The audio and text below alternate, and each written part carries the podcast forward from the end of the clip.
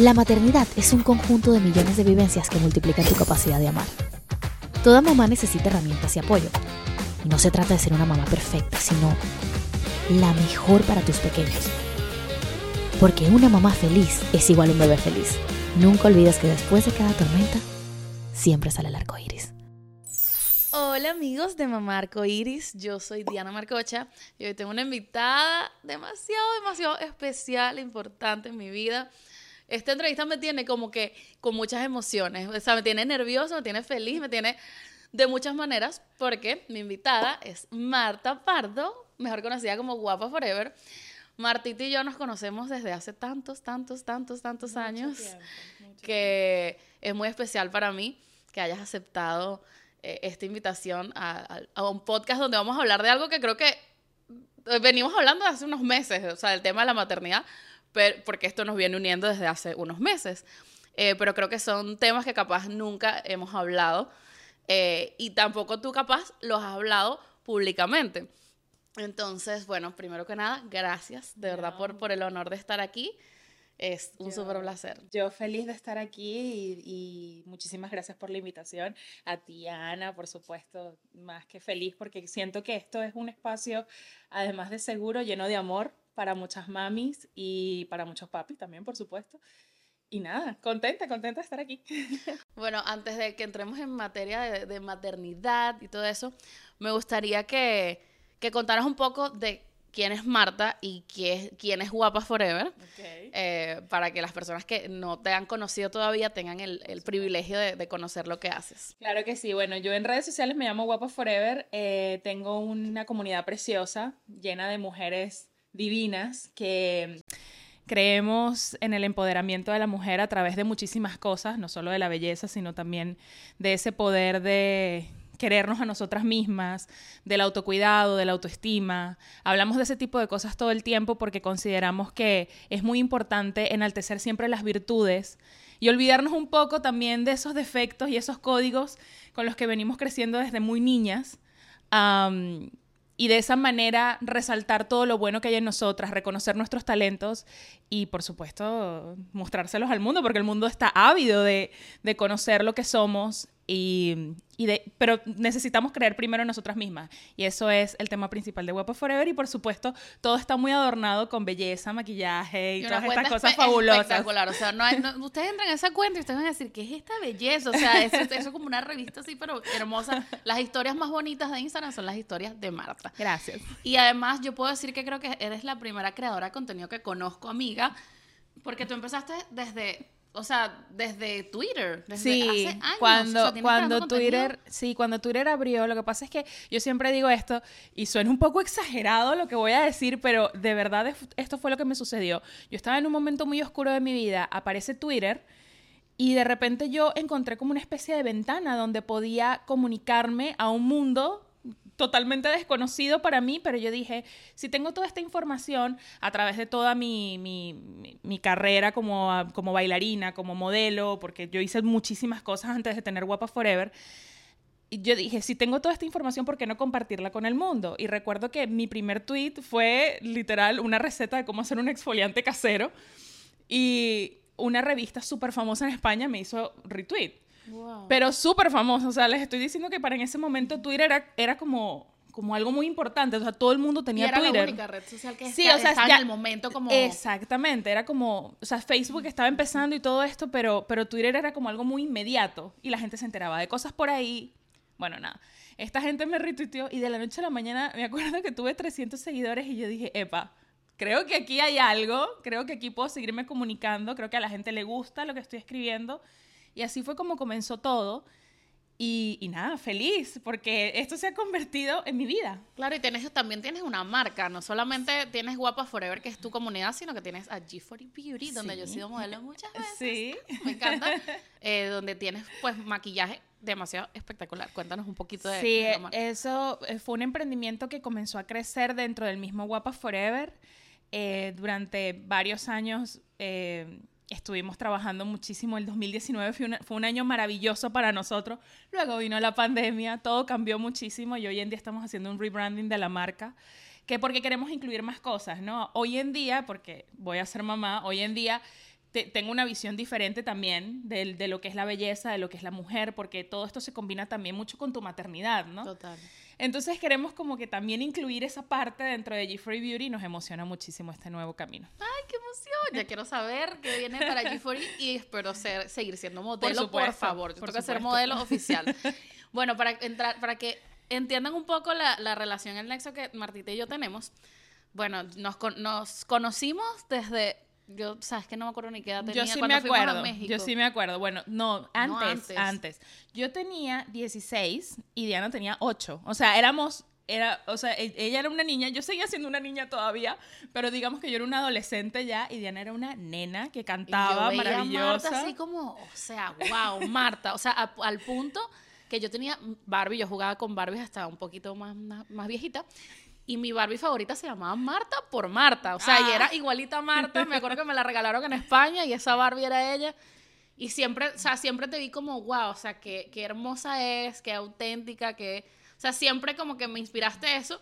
Nunca imaginé que íbamos a compartir tantas cosas luego en Miami, porque creo que cuando llegamos acá ya pasamos una etapa ya éramos adultas. Ya éramos adultas. ya yo no era la niñita y tú no eras esa teenager. Y yo ya estaba casada cuando me venía aquí a vivir a Miami. Entonces ya, ya eh, era totalmente diferente. Pero dura, lo bonito de nuestra relación, creo yo, es que hemos pasado por todas esas etapas y nos hemos conocido durante esas etapas y hemos madurado y hemos crecido. Además, yo conozco a tu familia, tú conoces a la mía. De alguna forma siempre hemos estado unidas y, bueno, yo tuve la oportunidad de trabajar en Caroline Paris. y fuimos las hermanas Ana y Elsa. de veces nuestro show de Elsa y Ana. Que era maravilloso, maravilloso. Demasiado, o sea, que de verdad, qué, qué momentos.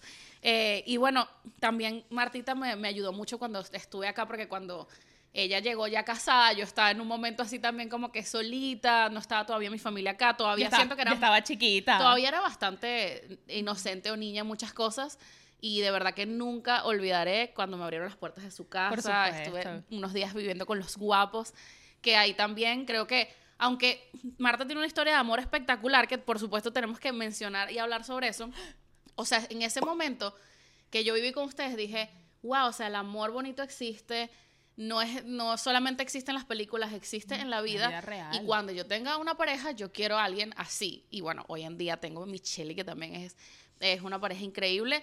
Y eso sí se puede. Y creo que eso es una de las cosas que desde que te conozco es más como wow. O sea, porque tu historia de amor es es de literalmente de película.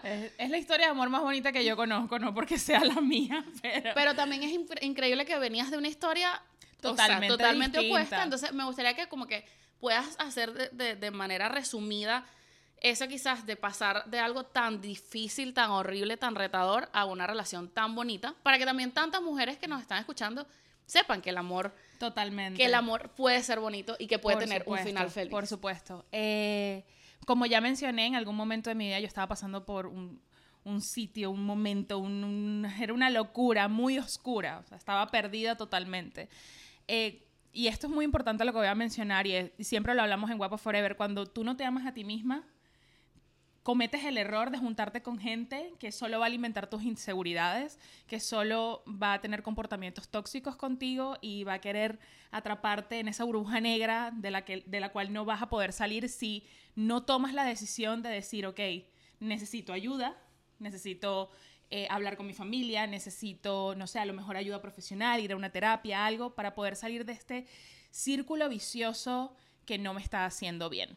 Yo entendí, quizás, a veces digo, bueno, a lo mejor era lo que tenía que aprender, otras veces digo es simplemente dolor y ya, y eso me puede enseñar muchas cosas, pero yo en ese momento entendí que buscar ayuda es muy importante y que aún más importante es comenzar a ver tus virtudes y tus talentos para darte cuenta de que eres sumamente valiosa y de que mereces algo mucho mejor que eso.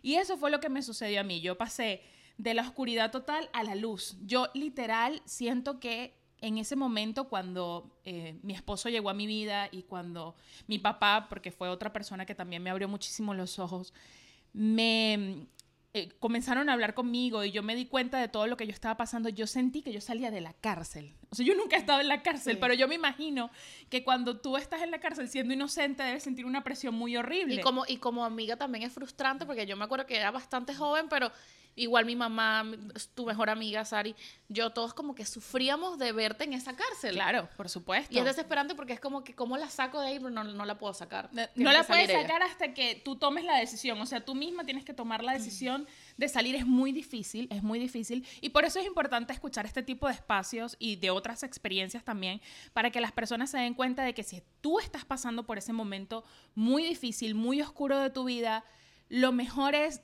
tomar esa decisión con todo.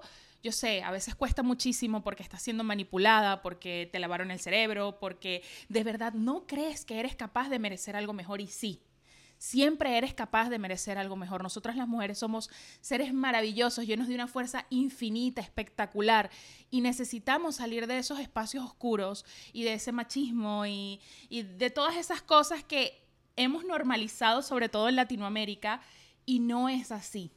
Tú puedes, tú puedes salir adelante, tú tienes la fuerza, tú tienes el talento, a pesar de que no lo veas en este momento, lo tienes y necesitas comenzar a creer en eso para poder salir de ahí, porque si no, vas a estar ahí toda la vida. Y cuando tengas 80 años vas a voltear y vas a decir, ¿qué demonios hice con mi vida? Y yo no quería eso para mí. Entonces de repente hubo una luz en mi vida, recuerdo a mi papá entrar, siempre cuento esta historia porque las, las personas dicen, no, yo no necesito un salvador y tal, a veces sí lo necesitamos, a veces sí necesitamos escuchar esas palabras, a veces es como, es que bueno, ya no le puedo decir nada, ya le he dicho todo, bueno, a lo mejor ese- esa última frase que te vas a atrever a decirle a esa persona va a ser lo que va a hacer que ella salga de ese círculo vicioso. Recuerdo a mi papá, yo llorar toda la noche, la cara súper hinchada.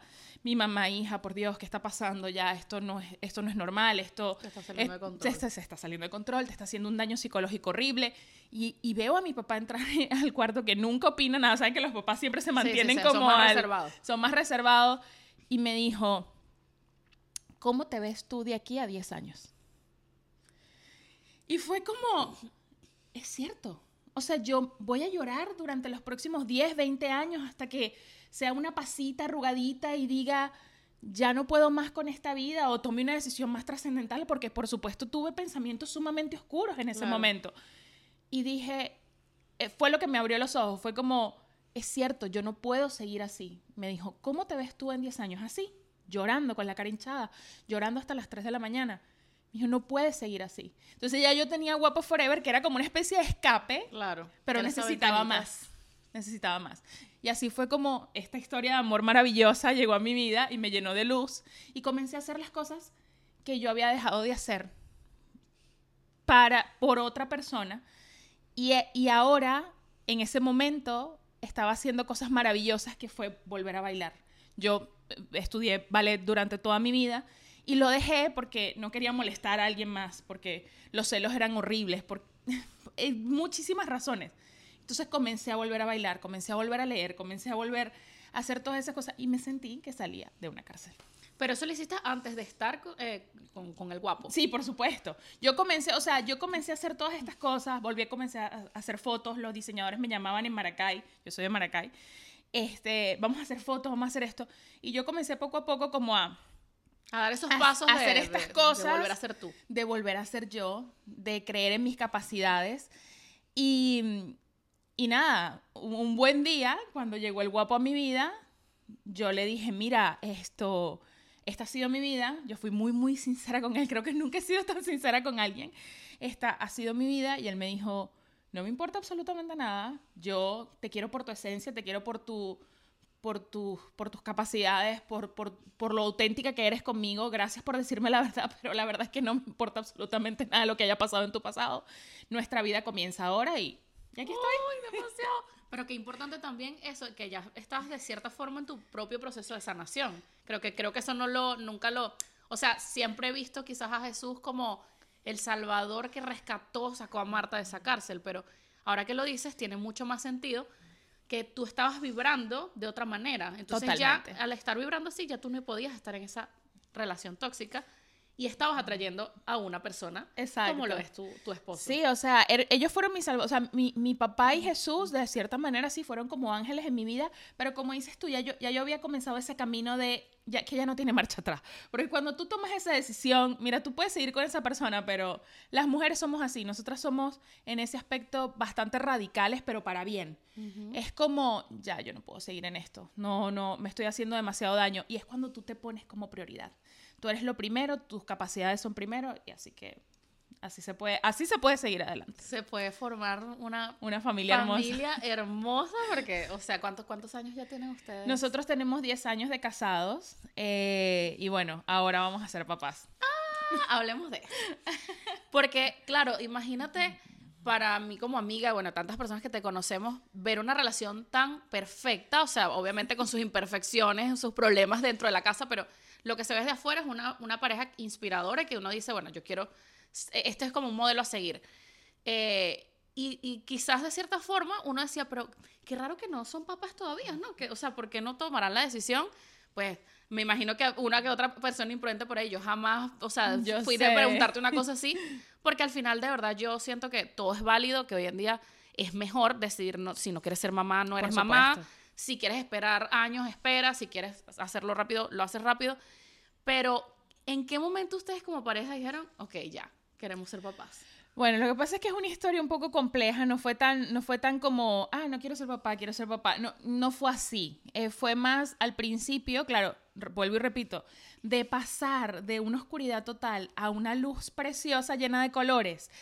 eh, yo necesitaba sanar mucho, ¿no? Yo que fui- también es demasiado importante, yo siempre digo, antes de dar el paso de ser padres, hay que sanar, porque todo lo que uno no sana, eso se lo vamos a pasar a nuestros hijos. Y lo que sanas igual se lo vas a pasar. Entonces, Exacto. entre mejorcito estés, Por supuesto. un yo- mejor camino le dejas. Por eso cuando tú dices que si decides no tener hijos, es totalmente válido, porque a lo mejor tú no te sientes preparada psicológicamente en este momento para tener hijos. O a lo mejor simplemente no quieres y ya, y eso es totalmente válido y se respeta. Pero en ese momento yo necesitaba sanar al principio, porque algo que no he mencionado es que el guapo y yo, es decir, mi esposo Jesús y yo, solo duramos dos meses de novios. Literalmente, dos meses. Literal, do- dos meses de novio. La gente decía, no, ella está embarazada. No, no sé qué más. Siempre habían rumores, ¿no? Bueno, Por pero ya vas, pero se conocían de toda la Ah, vida, sí, nos conocíamos, juntos. nos conocíamos de toda la vida. No fue que nos reencontramos realmente. Exacto. No fue que nos conocimos y luego de dos meses nos casamos. Pero bueno, si hubiese sido así, también hubiese sido perfecto porque eh, mi esposo es un ser de luz y es maravilloso. Pero, pero claro, entonces yo necesitaba sanar durante, durante todo ese tiempo. Y al principio nosotros los dos decidimos, mira, no es el momento, no vamos a tener hijos. Y no lo veíamos como... Y también vivir la etapa de, de noviazgo, que se casaron tan rápido, es como que, ok, vamos a quemar No. todas estas etapas que no quemamos antes y de, de, y casarnos. de paso, ve- eh, vivir la etapa de noviazgo en otro país. Total. Porque nosotros, Jesús, la primera vez que vino a Miami, vino a vivir, no vino de vacaciones. Sea, él ya tenía un contrato Claro. en, en Venezuela para venir aquí a Estados Unidos A vivir con su esposa, a vivir con que su se acaba, esposa o sea, de dos- o sea, que se acaba de casar con ella y se reencontró hace dos meses atrás. O sea, era, es un poco medio loco todo, pero hasta ahora ha funcionado bien.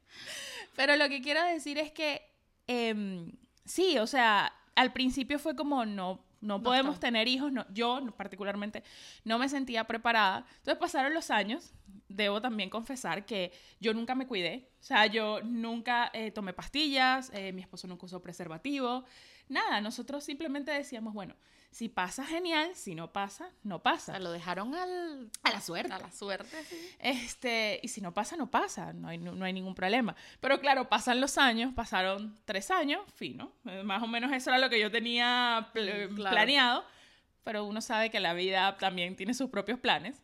Pasaron cinco años, pasaron seis años, pasaron siete años, y yo decía, aquí está pasando algo, ¿no? Y fue cuando, em, como en el, durante la pandemia, todo el mundo quedó embarazado. no sé si se han dado cuenta. Pero bueno, yo un poquito antes de la pandemia, pero sí. todo el mundo anunciaba sus embarazos y yo me comencé a sentir un poco abrumada. Voy a ser totalmente sincera, o sea, y creo que esto le pasa a muchas mujeres.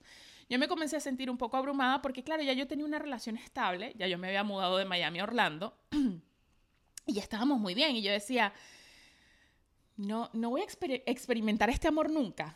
O sea, yo decía, Claro. como que, ¿será que no me va a pasar a mí? ¿Será que...? Y a, a mi esposo le comenzó a picar el gusanito de, ¿y si, y si lo intentamos? ¿Y si ahora nos ponemos serios con eso? Entonces, claro, yo comencé a ir al doctor. em, bueno, la historia es muy compleja porque me consiguieron un pólipo en el útero, porque en Orlando las cosas no salieron bien, fue un proceso sumamente doloroso. Ahí tuve que comenzar a tomar pastillas para poder regular mis hormonas. A mí, lamentablemente, las pastillas no me caen nada bien. Fue todo un proceso. Luego me consiguieron unos quistes en el ovario. Entonces era, era tan complejo todo que yo decía, comenzaba a crecer ese deseo en mí de ser Claro. madre y al mismo tiempo mi cuerpo me decía no. Olvídalo, no, ahorita en este momento no. Hasta que un día un doctor me dice, sabes, Eh, yo no sé si te lo han dicho alguna vez, pero tú tienes el útero invertido. ¿Qué? Sí, tu útero no es de la forma normal como la mayoría de las mujeres, sino que está invertido. O sea, en vez de ser como un cáliz, como una copa, Ajá. el tuyo es como una pera, más bien. O sea, la parte ancha Más- está más ancha está baja y la parte... Y eso hace que tengas... O sea, eso te hace propensa a pérdidas y te hace propensa a no A que quedar no. embarazada, porque es más difícil para, para el esperma poder llegar al óvulo. Bueno, un montón de cosas, ¿no? Entonces tú dices, wow, de paso ahora salí extraterrestre. Salí como una pera. Salí como una pera. No, no, no soy de forma normal. Ojo, no. Esto le sucede a muchas mujeres. Yo soy una persona que le encanta leer y no es que soy única en eso. Esto le pasa a muchas mujeres, lo del útero invertido. eh, así que no están solas. Nos pasa. Pero eso Y- lo puedes determinar cuando ya estás en este proceso de búsqueda. No. Tú o lo sea, eso saber. tú lo puedes saber desde siempre, pero a mí nunca me lo habían dicho. No, porque siento que eso también es importante. Quizás la que nos está escuchando, que no es mamá, pero sueña con algún día hacerlo, como que hacerse ese montón de preguntas al doctor, o sea, hacerle un montón de preguntas de cosas que uno no sabe si estás bien como para el momento que quieres buscar, Totalmente. todo, todo esté apto para. Miren, la- e- el, el tema con el doctor, eh, yo siempre lo digo también en Guapa Forever, porque nosotros hablamos mucho sobre dermatólogos, porque, por todas estas cosas que nos ponemos en la piel, que al final pasan por nuestro torrente sanguíneo, bla, bla, bla. Un, un montón de, de información que también hay con respecto a la salud de la piel.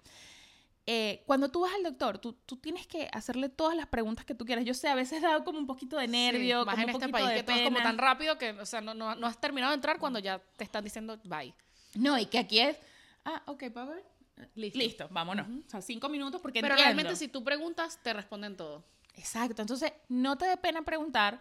Yo era muy miedosa, sobre todo el ginecólogo era lo, que menos me gustaba ir, o sea, no, no sé por qué.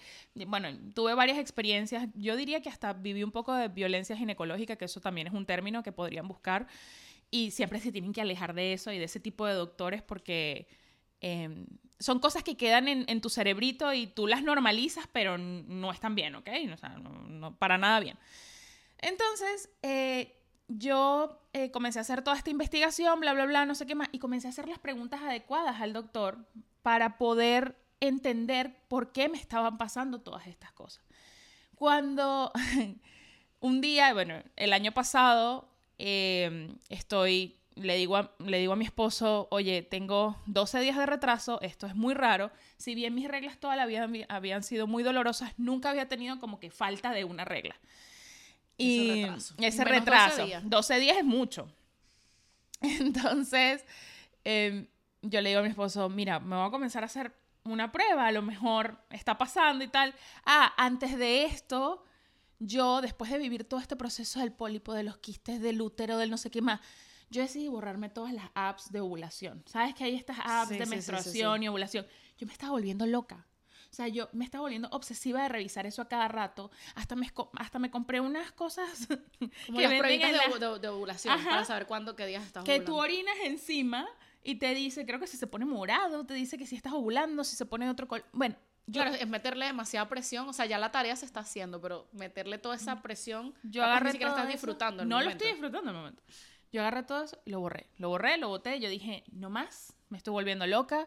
Esto es demasiada presión para mí. Cada vez que alguien me decía que estaba embarazada era como que, wow, o sea, ¿cuándo me va a pasar? Ya no Claro. estábamos disfrutando tampoco de ese proceso de hacer la tarea. Entonces, no, creo que nada era sano. No, Era como otra vez un círculo vicioso y yo no quería eso. Borré todo eso, boté las, las pruebitas, bo- dije que se dé, si se tiene que dar, ahora sí, me voy a liberar de esta presión y comencé a en mi cabecita hacer otras cosas. Em, he tenido la suerte de tener trabajos maravillosos eh, como creadora de contenido, como directora de arte. Y esto ha sido un proceso hermoso dentro de los Estados Unidos, donde he tenido la oportunidad de mostrar todos mis talentos y estoy muy agradecida con todas las personas que en algún momento han trabajado conmigo. Entonces como que estaba muy distraída. ¿no? Claro, tu mente estaba ocupada en Estaba otras cosas en que otras cosas que me gustaban. Yo en Orlando conseguí una escuela de baile preciosa. Siempre iba, hacía ballet, hacía danza contemporánea. A veces me metía en clases de zumba. Era muy divertido. Entonces yo dije, me voy a relajar. Y lo único diferente que hice fue, yo tengo muchos problemas para dormir, fue dejar de tomar melatonina porque me estaba volviendo adicta a ella. Y luego descubrí que más de 5 gramos de, melatolin- de melatonina pueden este, reducir tus chances de fertilidad. El café también puede hacerlo, así que tienen que averiguar todas esas cosas. O sea, café Claro. hablo cuando las personas... Cafeína, sí, sí, sí. La cafeína to- se toma demasiada cafeína, no, no, no estoy hablando de una o dos tazas al día. Eh, me comencé como a, averiguar todas estas cosas, entonces dejé la melatonina, eh, comencé a controlar mi mente para poder dormir sin necesidad de tomar algo para hacerlo. eh, y comencé a tomar vitaminas y mis ejercicios, mi baile, mi danza y mi trabajo normal y tratar de relajarme lo más que pude.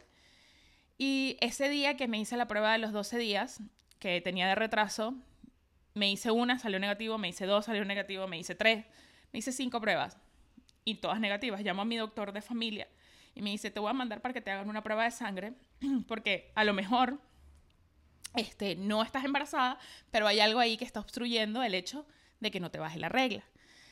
Entonces fue un proceso muy difícil y recuerdo haber llorado tanto y en ese momento me di cuenta de que sí, quería ser mamá. O sea, fue como, fue como, sí, estás preparada para esto, sí, Ya realmente es algo que. ya que es algo realmente que quiero, eh, porque yo creo que muy pocas veces en la vida he llorado tan fuerte como lloré ese día que me enteré de que definitivamente no estaba pasando lo que yo creía que estaba pasando. Entonces, bueno, pasaron los meses, seguimos en nuestra relajación, porque digamos que también hay otros retos en este país que tienes que cumplir. Y mm, un día eh, tenía, mis papás recién habían llegado, yo había comenzado un trabajo hacía una semana en una agencia en Nueva York, una cosa espectacular, o sea, el trabajo soñado para mí. Trabajaba para una marca de maquillaje, llevaba la dirección de arte de todo su TikTok, eh, creaba contenido para ellos, o sea, una cosa, pero que tú dices Mandada a hacer para lo que tipo tú eres. Car- Carrie Bradshaw, Sex and the City, o sea, una cosa que ni te lo crees. Y yo decía, ok, ahora tengo este trabajo fabuloso, no sé qué más. Una semana. El fin de semana siguiente llegaron mis papás y yo le digo, Jesús, tengo ocho días de retraso. Y me dice, cálmate. Porque claro, me vio sufrir tanto la vez anterior. Me dice, cálmate. eh, no, si es negativo, tienes que tomarlo con calma, bla, bla, bla, no sé qué más. Y yo le digo, vale, buenísimo, vamos a hacerlo así. Nos fuimos escondidos al Publix sin que mi papá se enterara. Compramos dos pruebas de embarazo. Y fue así, le digo, yo voy a subir, o sea, lo más relajada posible. Claro, porque ya, ya habías pasado por eso, dijiste, no, no, Sí. no creo que esta vez- Exacto, no creo, a lo mejor es simplemente un retraso y ya. Voy, voy a subir. Y recuerdo que era de estas pruebas de cuatro minutos. Yo no esperé cuatro minutos. Yo tenía, o sea, fue así. Hice pipí, la puse en el piso, puse el pie así, así. Y cuando pasó un minuto, hice así. O sea, el piecito hizo así. Y, Y veo un el- positivo. Porque era, eh, esta era de, de positivo. Y yo, ¿qué es esto? Ya va. E- Esto, esto no es normal. Agarro la prueba y recuerdo que le dije a mi esposo por WhatsApp, WhatsApp, sube. Así, sube, porque yo estaba en la planta, en la parte alta. Sube. Y él ya sabía. O, Sí, sea, o sea, fue como, Como que no le pudiste, no, no, no, no pudiste darle la sorpresa. no porque- pude dar la sorpresa. Grabar, in- eh, ser instagramiable en ese momento. A mí se me olvidó que yo era creadora de contenido, que tenía una comunidad, que no sé qué. Todas esas cosas se me olvidaron. O sea, yo simplemente me quedé paralizada con la prueba en la mano. Él entró al cuarto y yo hacía así y lloramos tanto en ese momento y nos sentimos tan felices y tan, tan plenos y tan dichosos que ahí nos dimos cuenta de que nuestro amor se había consolidado de alguna manera en este embarazo precioso que estoy esperando. Ay, no, qué momento tan hermoso. Y aparte, lo especial que era que eh, acababan de llegar tus papás. acaban de llegar mis papás y claro, yo saqué cuentas en ese momento. Es gracioso porque yo estando embarazada, sin saberlo, hubo un huracán y yo me fui a California A un evento. a un ¿verdad? evento y yo en ese evento bailé, bebí, me la pasé súper bien, hasta abajo, hasta abajo. O sea, yo hice de todo porque era un evento de puras mujeres en el desierto. Eh, ¿Qué no hice? Yoga a las 6 de la mañana con una Pepe Sol increíble. ¿Qué no hice? Y yo pasé por todo eso sin saber que estaba embarazada. Me regreso a Orlando. Cuando ya el huracán había pasado, yo dejé a mi hermoso esposo con el huracán en Orlando. Y me regreso a Orlando y, y estaba embarazada y no lo sabía. Entonces yo saqué cuentas y yo dije, yo debo tener, no sé, dos, tres semanas de embarazo cuando me entero de, de que estaba embarazada. Y Jesús y yo decidimos no decirle a nadie, como que, bueno, vamos a esperar. Incluyendo Vamos- a tus papás. Incluyendo a mis papás. Vamos a esperar, vamos a calmarnos, no sé qué más. Yo esa noche no pude dormir. O sea, yo era así, viendo el techo, como que, Dios mío, esto no puede ser que me esté pasando al fin, no sé qué más. Y a las 5 de la mañana, 6 de la mañana, Jesús y yo estamos así viéndonos. Y yo le digo, le tengo que decir a mis papás. O sea, no, o sea, no, no, no puedo. Y recuerdo haber bajado, mis papás se paran súper temprano, ya estaban haciendo arepas un domingo, por supuesto. y, y bajo y les digo, les tengo una sorpresa. Y bueno, la, alegría fue también muchísima. Yo creo que pocas veces he visto a, a mi papá llorar de esa manera, pero era mucho de júbilo, ¿no? Era como, como que estamos todos muy felices de que esto realmente esté pasando. Pero ahí, ahí sí decidimos decirle a la mamá de mi esposo, pero también decidimos mantener un poco el secreto al principio. Y esa noche me invitaron a un cumpleaños y recuerdo que me servían copas de vino y yo se las pasaba a Jesús. Tú tómatela, tómatela. Esto, porque, claro, al principio como que era demasiado pronto decirle a la gente también. Claro, y después de, de haber pasado por, por tantos procesos, esperar tanto, querías estar segura de que todo estuviera... Quería estar segura de que todo estuviese bien y, y tampoco de como de, de- también de sentirme segura de yo sé que esto puede sonar un poco un poco difícil pero cuando tú generas toda esta ilusión alrededor tuyo y de repente no sucede tú sientes que decepcionas a los demás cosa que no debería suceder así pero es más presión para ti ¿me entiendes? entonces yo decía voy a esperar hasta que esto esté súper súper seguro y ahí comenzó una aventura en mi, en mi embarazo. Mis tres primeros meses fueron toda una aventura y cada vez que me sucedía algo era como, ok, igual tienes que seguir esperando, igual tienes que seguir esperando. Yo tuve algo que también a muchas guapas les sucede y si te sucedió a ti o si, si te está sucediendo es normal, solo tienes que hablar con tu médico. Algo que se llama sangrado por implantación. Es cuando el feto se pega de tu útero, hay un sangrado y tú comienzas a sangrar, sigues embarazada, pero estás sangrando. Y Sé a que veces, eso, de hecho, cuando yo tuve la, la pérdida, me pasó que me dijeron, ¿podría hacer esto? Entonces es importantísimo, si hay sangrado, por supuesto, es inevitable que te estreses, que te pongas muy nervioso. muy nerviosa. Pero pueden ser tantas, tantas cosas y no, no necesariamente tiene que ser la peor noticia. Muchas veces sucede eso. que fue lo que me sucedió a mí. Entonces, eh, sangraba y recuerdo que la doctora por el teléfono, porque mis doctores están aquí en Miami, yo vivo en Orlando, mis doctores por el teléfono es tranquila, no está pasando nada, es un sangrado por implantación. A algunas mujeres les sucede, eso no quiere decir que el, feto esté dañado ni que lo vayas a perder, solo tienes que guardar reposo. Que esto también es muy importante. Yo en las redes eh, siempre veo mucha gente hablar sobre maternidad, que todas son muy valientes, por cierto, porque la cantidad de comentarios que reciben es abrumadora. Por todo el mundo se cree... Quiero opinar. Se quiere Súper, opinar y otros se creen más superiores que otros. Y no, yo porque tengo tres hijos sé más que tú y no sé qué más y esto que lo otro. Em, pero siempre veía esto de... eh, siempre leía esto de cuando estás embarazada no estás enferma y, y tú puedes hacer lo que tú quieras. A mí me parece que es una frase poco empática porque si bien no, no estás enferma, porque es cierto, tú cuando estás embarazada no estás enferma, pero hay mujeres que se sienten enfermas. Hay mujeres que Total. le pasan A cosas mí los tres primeros meses con mis dos embarazos fueron súper fuertes. Por eso te digo, o sea, no es que estés enferma, pero tu cuerpo está cambiando y hay mujeres que se sienten enfermas.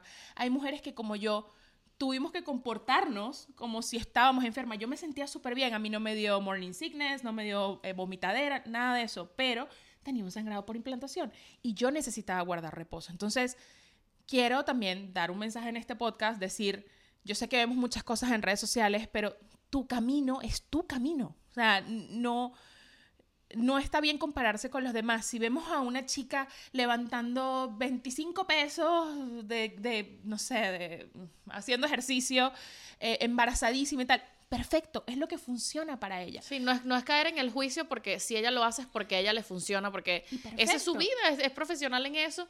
Y si también decide dejar de hacerlo, también es válido. Por supuesto, pero a lo mejor, como a mí me pasó, que me dijeron, tienes que reposar. O sea, no te estoy diciendo que te quedes en la cama todo el día. Yo acababa de comenzar un trabajo, no podía darme el lujo de hacer eso.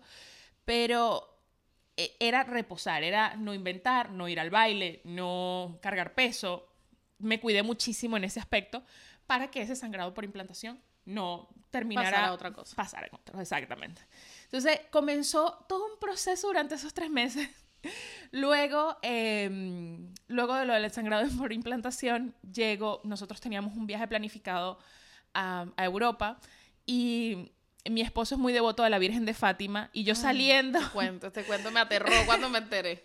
yo saliendo del santuario, las personas que han ido a, a Fátima saben que hay todo un, o sea, hay como miles de escaleras, o sea, cientos de escaleras de mármol blanco, súper pulido, hermoso, para poder llegar a las instalaciones del santuario como tal, nosotros entramos por detrás y yo al salir pisé un charco de agua y me caí. Yo nunca me caigo. O sea, no, no soy una persona de caerse porque, bueno, tengo muy buen equilibrio gracias al ballet. Y si me he caído otras veces en mi vida ha sido mucho y creo que dos fueron de niña. Y ese día me caí. Me caí horrible. Me, yo, sé, yo ese día creía que me había destrozado la rodilla porque dejé, o sea, yo me volteé lo más que pude para que no pegarle a la barriguita, porque ya tenía, ya tenía tres meses. Claro, el instinto fue de una. El instinto fue meter el codo, la cara y la rodilla. Me di durísimo, ustedes no saben, porque claro, yo decía, si llego a la escalera no voy a parar, o sea, voy a rodar, rodar, claro. rodar hasta llegar abajo. Tenías que frenar de alguna manera. Tenía que frenar de alguna manera. Entonces, eso fue otra cosa que me sucedió cuando me hicieron el eco. Me encontraron ciertas hematomas de esa caída. Entonces me decían, pero tú estás segura que no estás sangrando. Y yo, no, no estoy sangrando. Y fue todo como como mucha presión en ese momento. Era como... Me acuerdo que me comentaste que incluso ya ni siquiera querías estar de viaje. Ya tú eres super, ustedes son súper viajeros y... Y ya nosotros, ya yo me quería regresar a mi casa. O sea, todavía nos faltaba un tramo de viaje que era eh, hasta Madeira y luego regresar a, a, aquí a Estados Unidos. Y yo decía, ya yo no quiero estar aquí. Yo me quiero regresar. O sea, ese mismo día donde me caí, porque ya nosotros habíamos estado en Roma, luego fuimos a, a Lisboa. Y ya yo ese mismo día que me caí, yo decía, yo me quiero regresar a mi casa, yo no quiero estar aquí. Es más, debo confesar que hasta me molesté con Dios ese día porque decía, ¿cómo me voy a caer en el santuario de Fátima? Yo no soy la tipo más religiosa del mundo, pero yo decía, pero ¿cómo me voy a caer aquí? ¿Cómo ese pequeño charco de agua pudo haber determinado? Claro, pero quizás fue hasta una misma prueba de, de Dios, de, de, de la vida, de la, del universo, de, de cómo valorar tanto. Totalmente. El hecho de que lograste lo que, lo que querías y de verdad que, o sea, muchas veces uno va por sentado como que, bueno, en mi caso ha sido bastante fácil quedar embarazada y con este podcast también he descubierto ese tema de que no es como cualquier cosa, o sea, es un milagro, literalmente. Las probabilidades de quedar embarazada son bajas en comparación a la cantidad de veces que puedas eh, tener relaciones y es como wow, realmente valorar el poder que tenemos como mujeres. Totalmente, vida. total. Ese, ese, día también fue un día. Lo que pasa es que, claro, el, el impacto fue tan grande y el miedo fue tan grande que, que yo la perdí. O sea, claro. yo me metí en el carro y yo lloraba y Jesús me decía, no le vayas a contar a nadie, no sé qué más. Porque, claro, mientras yo iba rodando, mientras yo iba cayéndome, yo escuchaba a Jesús. Nosotros nos decimos Puki, Puki, Porque él estaba muy lejos de mí. Y fue una señora portuguesa, maravillosa, preciosa, la que me agarró entonces me decía, eh, todo bien, todo bien. Y yo, yo llorando, yo le decía, sí, todo bien, pero es que yo estoy embarazada. Entonces, claro, ya medio me entendía, no me entendía. Eh, fue, fue un momento también como muy difícil para mí, porque después me encuentran estas hematomas y me comienzan a caer a preguntas, a decirme, pero tú estás segura que tú no estás sangrando? Y yo, no, no estoy sangrando. Pero sí, o sea, fue, esos tres primeros meses fueron retadores para mí. Pero dije, ok, ya esto pasó, también voy a cerrar este ciclo, ya ella está bien dentro de mí, es momento de decirlo y el día de Navidad, Fue demasiado especial. El día de Navidad. Yo siempre elijo estas esta fechas súper Muy importantes. fabulosa, muy guapa forever. O sea, ya no puede publicarte una, la- cualquier fotico. O sea, es la foto. El día de Navidad El Día de la Madre. Mandé, mandé un video a, a todos, a todos mis amigos y mis seres queridos, y a mis hermanos, y a mis primas, y a mis tíos, donde decía, eh, el año pasado éramos tres, este año somos cuatro, y salía el, salía el eco de, de, de Ava, que así se va a llamar nuestra hija, y los latidos de su corazón, que es una cosa impresionante, que yo, o sea, yo, soy, yo era como, yo soy una tipa que te lee mucho y todo, pero soy muy ignorante en muchas cosas también. Y yo recuerdo el primer eco de Ava y la doctora a mí no me dijo que yo podía ya escuchar los latidos del corazón. Y de repente esa mujer le ha subido volumen a eso yo escucho taca, taca, taca. Es increíble. Y yo decía, no puede ser que algo tan pequeño, porque en ese momento era como una carabotica, no puede ser que algo tan ya pequeño tenga corazón. ya tenga corazón y suene tan duro. Y yo lloraba y hice llorar a todas las enfermeras que estaban ahí porque yo no lo podía creer. Entonces, también ese momento fue muy especial y yo dije, no, ella tiene que permanecer viva dentro de mí. Y aquí estoy, ocho meses después, haciendo un podcast con Diana.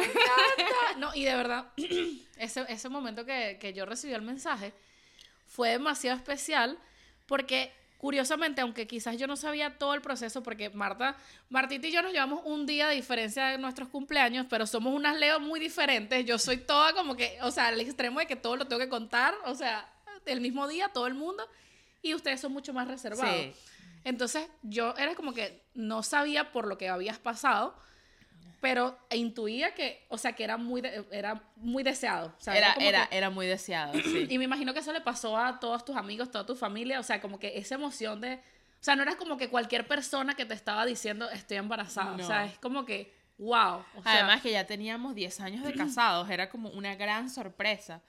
Yo recuerdo haber hecho como una llamada navideña porque si bien yo vivo en Estados Unidos, yo soy de esas pocas venezolanas que no tiene familia en Estados Unidos. Toda mi familia está regada por el mundo. Entonces yo les dije a todas mis primas y, y a- y a- hice varias llamadas. Y, y con mis primas, por ejemplo, que todas somos muchas mujeres, recuerdo, recuerdo llamarlas tipo, no, vamos a hacer una llamada de Navidad, que hace mucho tiempo no hacemos un Zoom, una llamada, un video call, no sé qué más. Y ellas como que, ah, sí, Marta quiere hacer una llamada. Pues nadie se imaginaba que yo iba a empezar la llamada mostrando la panza y todo el mundo como, ya va, ¿qué? ¿Es en serio? Y las reacciones de todas las personas que eran conocidas han sido de llanto de felicidad. O sea, es un llanto de, es una lágrima de, estoy tan feliz por ti y yo agradezco tanto eso porque sé que eh, me han acompañado en este camino de que a pesar de yo no decir muchas cosas, las personas intuyen también el deseo que nosotros teníamos de tener un hijo. Sí, yo creo que es algo que es algo energético. Cuando tú quieres a alguien, tú, tú sientes lo que esa persona está. No necesariamente te lo tiene que decir. Pero eso pasa con las personas de confianza. Pero sé que en muchas oportunidades en tus redes viviste ese tema de la imprudencia. Ah, Porque por si llegaste a, a decir varias veces como que no me sigan preguntando de esto, es un, es un tema Es un difícil tema que en algún privado. momen- y no, Exacto. en algún momento hablaré de esto, pero es un tema privado y ustedes no saben por lo que pueda estar pasando cualquier persona como para preguntar de esto.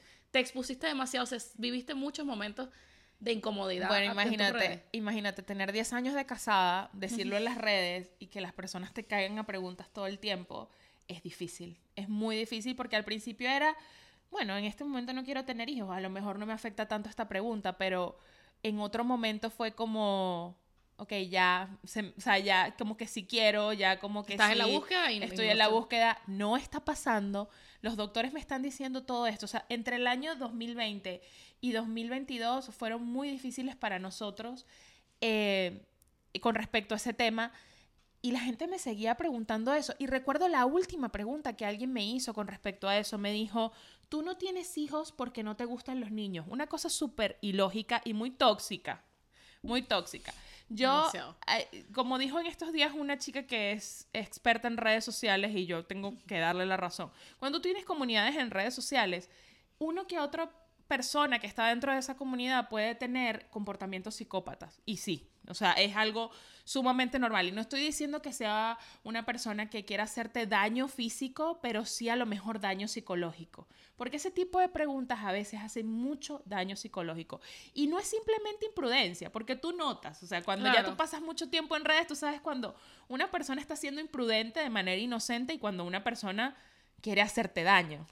Y hay, hay algunas personas que realmente buscan herir esa parte de ti y mm, hacerte sentir menos. Entonces tú tienes que saber identificarlos. Por eso cuando yo hablo sobre creación de contenido en mis redes sociales, les digo, miren, hay que tener cuidado eh, con las cosas también que contamos a través de redes sociales, porque se puede abrir una ventana, pero cuando tú abres la puerta de tu casa también van a entrar este tipo de personas psicópatas que van a quererte hacer Y tú también estás en todo tu derecho de cerrar esa puerta, como hablamos en estos días. Es muy sano bloquear cuando pasan este tipo, de cosas. La mayoría de las veces yo bloqueaba, pero algunas veces también contestaba para dejar un precedente, precedente dentro de mis redes sociales y decir, oye, me parece sumamente ilógico que alguien me diga que no me gustan los niños cuando empezando yo fui niña. O sea, son seres humanos y merecen respeto y merecen amor.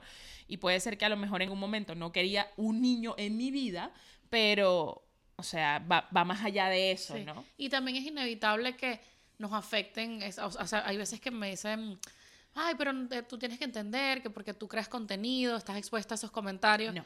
no lo tengo que aceptar. O sea, puedo entender que sí, que va a pasar, pero no tengo por qué aceptarlo porque no está bien. O sea, no, no es válido y no voy a permitirte que tú entres a mi casa, porque mi Instagram es mi casa, y que me trates como te dé la gana o me digas lo que te dé la gana. O sea, estoy en mi no, es una falta de, respeto. de sacarte de mi casa. Por supuesto, es una falta de respeto y no está bien porque tú sabes cuando alguien está buscando hacerte daño y tú también tienes todo el derecho en defenderte, en bloquear, en restringir, en mutear, en decir mira no más y en poner límites. Sobre todo eso, los límites son sumamente importantes a la hora de tu salud mental. Tú tienes que poner límites así sea con una persona que no conoces de la nada. Y esa excusa de es que tú te expones al público y por eso debes recibir todas las críticas posibles. No, eso no funciona así. Totalmente.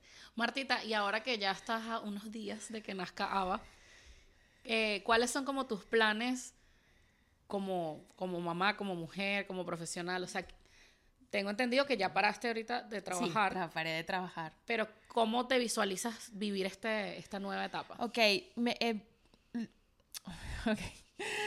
Eh, yo soy una persona que desde hace, yo diría que unos dos, tres años, he venido eh, trabajando esta filosofía de vida que es no hacerme demasiadas expectativas. Porque las expectativas a veces pueden ser tan, tan, tan, tan grandes, sobre todo en un país y en un lugar en el que yo estoy de redes sociales, que pueden a veces decepcionarnos, decepcionarnos mucho y frustrarnos y eso al final puede dañar nuestra salud mental. Yo siempre estoy con este tema de la salud mental porque Vuelvo y repito, desde que comenzamos a hablar en el podcast, yo estuve en un lugar muy oscuro y era porque mi salud mental no estaba en su mejor momento. Y es muy importante. Entonces, yo tengo pocas expectativas y planes a corto plazo. O sea, yo me hice planes a corto plazo.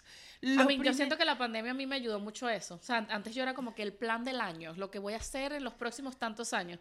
Y la pandemia nos cambió todo literalmente de un día para otro que coincide mucho con lo que tú dices, como que bueno, yo quiero hacer esto en los próximos meses, pero no sabes además si viene otra pandemia y te cambió todo. No, y está bien tener planes a largo plazo, por supuesto. O sea, hay personas que dicen, bueno, en cinco años voy a ser médico o en cinco años quiero tener una casa y eso está perfecto y ahorrar o planificarte, eso está buenísimo. Pero los pequeños éxitos también forman parte de tu vida y hay que celebrarlos de alguna manera. Nos ponemos estas súper expectativas a veces y cuando no las conseguimos, porque puede pasar y es totalmente normal, cuando no las conseguimos de inmediato nos frustramos horrible y lo abandonamos. Eso pasa mucho en redes sociales, ¿ok?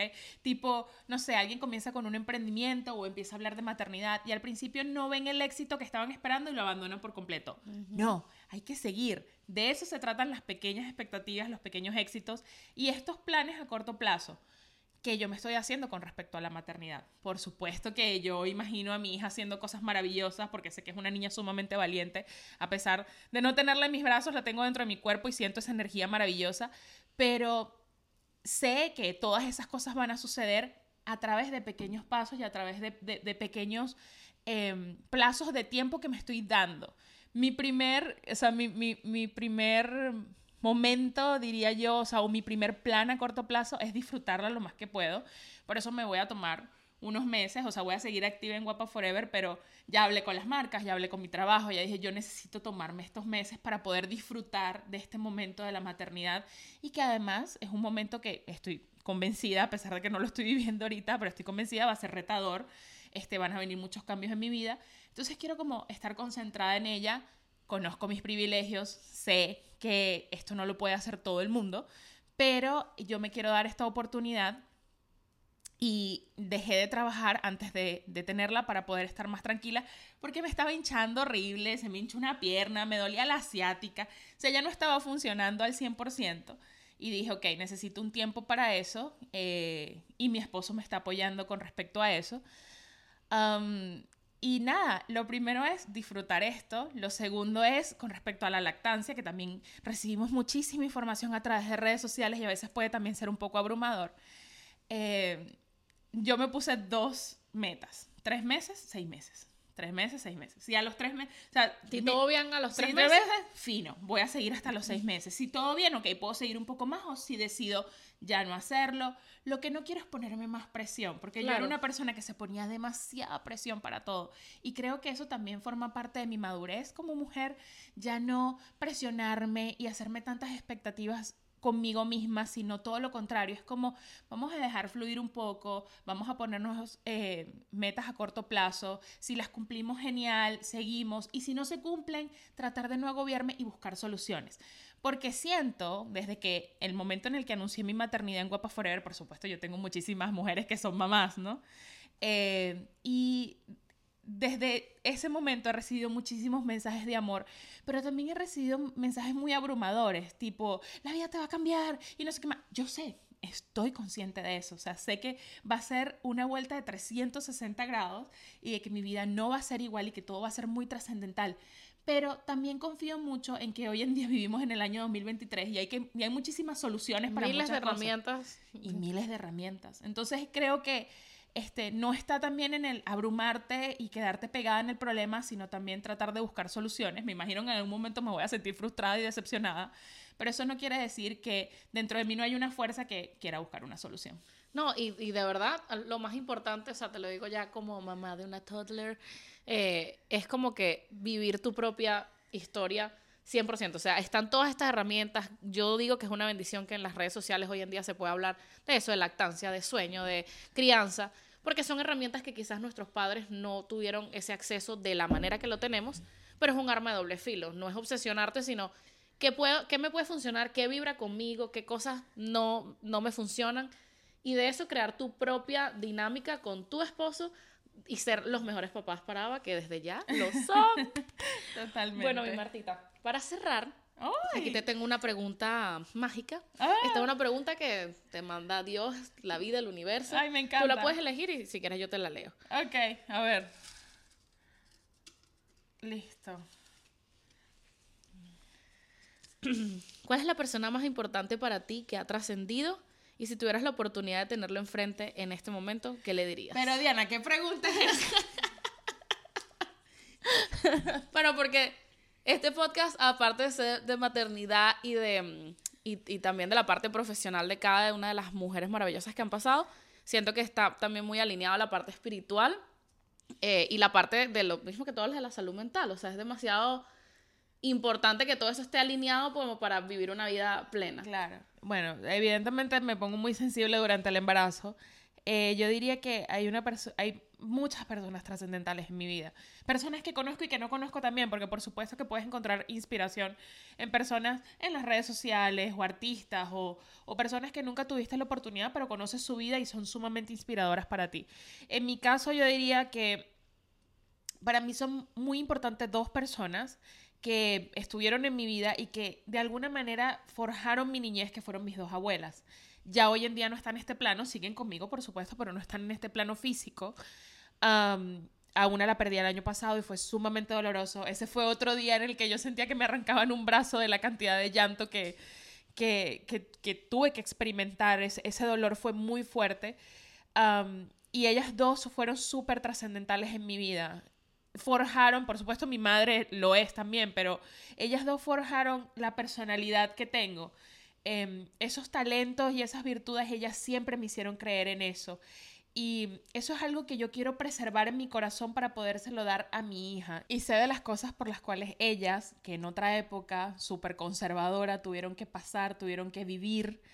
Y lo tengo muy presente para que primero no volvamos a cometer los mismos errores que en el pasado, sino que podamos evolucionar como mujeres. Cuando me enteré que mi hija iba a ser mujer, yo sentí una dicha tan grande porque nosotras tenemos una fuerza maravillosa y eso me lo enseñaron mis abuelas era como ellas estaban conscientes de algo que yo no podía ver en ese momento por inseguridades, por el, por el, por el entorno en el que me estaba criando, porque a veces los colegios pueden ser también sumamente tóxicos. Eh, y, bueno, la, verdad es que pueden tener momentos muy brillantes, pero también momentos muy oscuros que te pueden hacer sentir sumamente insegura. Y ellas fueron todo lo contrario para mí, fueron siempre luz, fueron eres valiente, eres capaz, mira cómo bailas, mira, mira esa fuerza que tienes, mira eh, eh, eh, cómo llamas la atención, cómo, cómo hablas, cómo, cómo te preparas, tú sigue adelante, tú sigue así. Siempre fueron esa fuerza las mujeres de mi vida en general fueron, siempre me dieron esa fuerza, pero mis dos abuelas, por ser abuelas, porque las abuelas tienen... Son las más consentidoras, son las más el, el trabajo más divertido. Tienen el trabajo muy divertido, exactamente. Las abuelas tienen esa luz maravillosa que te hace creer en ti misma y tú dices, wow, qué, qué maravilla, ¿no? Qué, qué, qué, maravilla haber tenido la oportunidad de experimentar esa luz a través de mí.